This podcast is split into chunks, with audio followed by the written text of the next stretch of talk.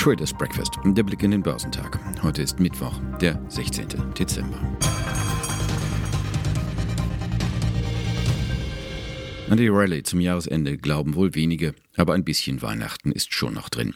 Auch an den Börsen. Erste Impfungen in den USA stimmen versöhnlich und über allem schwebt die Hoffnung, dass die Unternehmen finanzielle Hilfe bekommen, um die Krise zu überstehen. Sei es in Form von Konjunkturprogrammen, wie sie heute wieder in Übersee im Gespräch sind, oder durch die Notenbanken. Die amerikanische Notenbank berät heute Nachmittag über ihre Geldpolitik und sie wird am Abend ihre Entscheidung verkünden.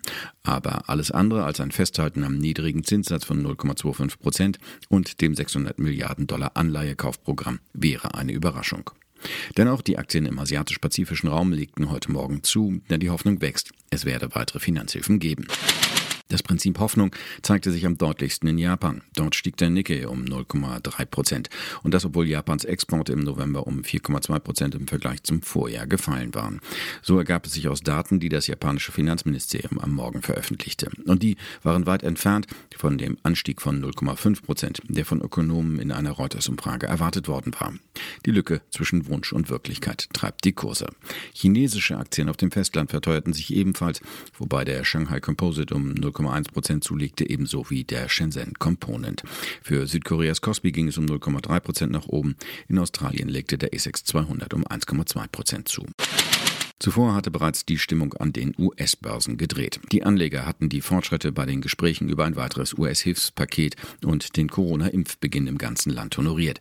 Der Dow Jones Industrial überwand die vielbeachtete Marke von 30.000 Punkten wieder und schloss 1,1 Prozent im Plus mit 30.199 Zählern. Am Vortag hatte der US-Leitindex mit 30.325 Punkten einen Rekordhoch markiert, war dann aber zurückgefallen. Der marktbreite Standard Poor's rückte am Dienstag um 1,3 Prozent auf 3.000 2694 Punkte vor. Für den technologiegeprägten Nasdaq 100 ging es um gut 1% auf 12.595 Zähler aufwärts.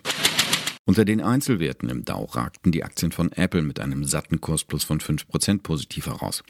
Wie die japanische Wirtschaftszeitung Nikkei berichtet, will der Konzern seine iPhone-Produktion im ersten Halbjahr 2021 um 30 Prozent steigern. Geplant sei, bis zu 96 Millionen Geräte herzustellen. Vor allem die Nachfrage nach dem neuen Modell iPhone 12 sei offenbar sehr hoch. Die Aktien von Prevail Therapeutics schossen um 82 Prozent auf 22,75 Dollar nach oben, nachdem der US-Pharmakonzern Lilly angekündigt hatte, das Biotech-Unternehmen zu übernehmen. Die Prevail-Aktionäre sollen 22,50 Dollar je Aktie in Bar erhalten, was einer Prämie von 80 Prozent auf den Schlusskurs vom Montag entspricht. Die Papiere von Eli Lilly stiegen um rund 6 Prozent. Kurz vor einer möglichen Notzulassung legte die US-Arzneimittelbehörde FDA Zahlen zur hohen Wirksamkeit des Corona-Impfstoffs von Moderna vor. Medien berichteten, dass damit die Notzulassung des Impfstoffs bereits am Freitag wahrscheinlich sei. Moderna-Aktien setzten aber nach dem Kurssprung Ende November nun ihre Korrektur fort und fielen am Dienstag um 5,1 Prozent. Mit Kursgewinnen hatte der deutsche Aktienmarkt gestern an den positiven Wochenstart angeknüpft. Der Leitindex DAX baute die Gewinne im Verlauf des Handels kontinuierlich aus und schloss gut ein Prozent höher bei 13.362 Punkten. Auftrieb erhielt der DAX vor allem von den Aktien der Automobilbranche, allen voran von Volkswagen. Der MDAX der 60 mittelgroßen Werte schloss am Dienstag mit einem minimalen Plus von 0,05 Prozent knapp im Plus bei 29.743 Punkten, nachdem er am Vortag abermals ein Rekordhoch erreicht hatte. An die Spitze des DAX setzten sich die Vorzugsaktien von Volkswagen. Sie bekamen Auftrieb von einer Beilegung des Streits um die Führungsrolle von Konzernchef Herbert Dies. VW-Papiere gewann 7,6 Prozent. Analysten werteten die Rückendeckung des Aufsichtsrats für Dies als eine gute Nachricht. Sie beende die Führungsunsicherheit bei den Wolfsburgern. Mit Daimler, BMW und Continental zählten drei weitere Branchentitel zu den größten DAX-Gewinnern. Am Markt standen zudem die Handelskonzerne Seconomy und Metro im Blick. Analysten lobten unisono, dass Seconomy die Elektronikkette Media Saturn komplett übernimmt. Damit zieht der Elektronikfachhändler einen Schlussstrich unter eine seit Jahren schwelende Aktionärsfehde bei der Media Saturn Holding. Der Aktienkurs kannte daraufhin kein Halten mehr. Seconomy schossen um 25 Prozent nach oben. Metro rückten trotz eines schwachen Ausblicks knapp 6 Prozent vor. Ein Händler vermutete eine Erholung, nachdem die Aktien seit Mitte November deutlich nachgegeben hatten. Auch bedeutet die stabile Dividende von 70 Cent je Aktie eine attraktive Dividendenrendite.